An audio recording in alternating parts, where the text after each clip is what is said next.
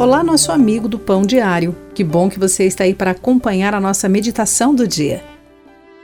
As palavras do médico pousaram em seu coração com um baque. Era câncer. Seu mundo parou quando pensou no marido e nos filhos. Tinham orado diligentemente, esperando um outro resultado. O que eles fariam? Com lágrimas escorrendo pelo seu rosto, ela disse suavemente: Deus, isso está além do nosso controle. Por favor, seja nossa força. O que fazemos quando o prognóstico é devastador? Quando as nossas circunstâncias estão além de nosso controle? Para onde nos voltamos quando a perspectiva parece desesperada? A situação do profeta Abacuque estava fora do seu controle e o medo que ele sentiu o aterrorizou.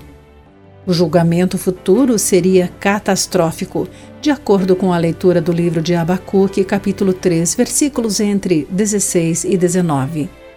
No entanto, no meio do caos eminente, Abacuque escolheu viver pela sua fé e se alegrar em Deus. Ele não colocou a sua confiança e fé em suas circunstâncias, habilidades ou recursos, mas na bondade e na grandeza de Deus.